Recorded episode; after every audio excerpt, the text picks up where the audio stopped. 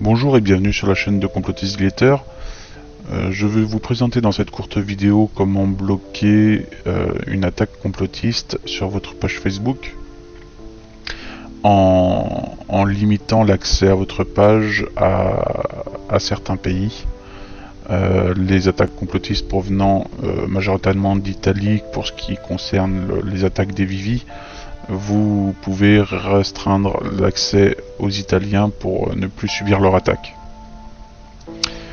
Donc pour bloquer la page aux, personnes italiennes, euh, vous allez dans les paramètres de votre page, vous allez sur votre page dans un premier temps, vous avez ce menu sur la gauche, euh, en bas de ce menu vous avez les paramètres, donc vous allez dans les paramètres, ce qui vous donne accès aux paramètres de votre page, euh, et dans ces paramètres, vous avez ici une restriction liée au pays.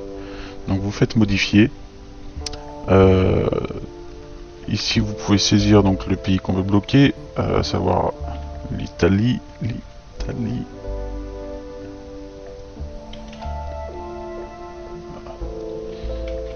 Voilà. Hop, ça le rajoute ici. Vous vous assurez que c'est bien coché ne pas montrer cette page aux utilisateurs de pays et vous enregistrez les modifications. Voilà, les modifications sont enregistrées, vous pouvez vérifier, on a bien l'Italie qui est bloquée.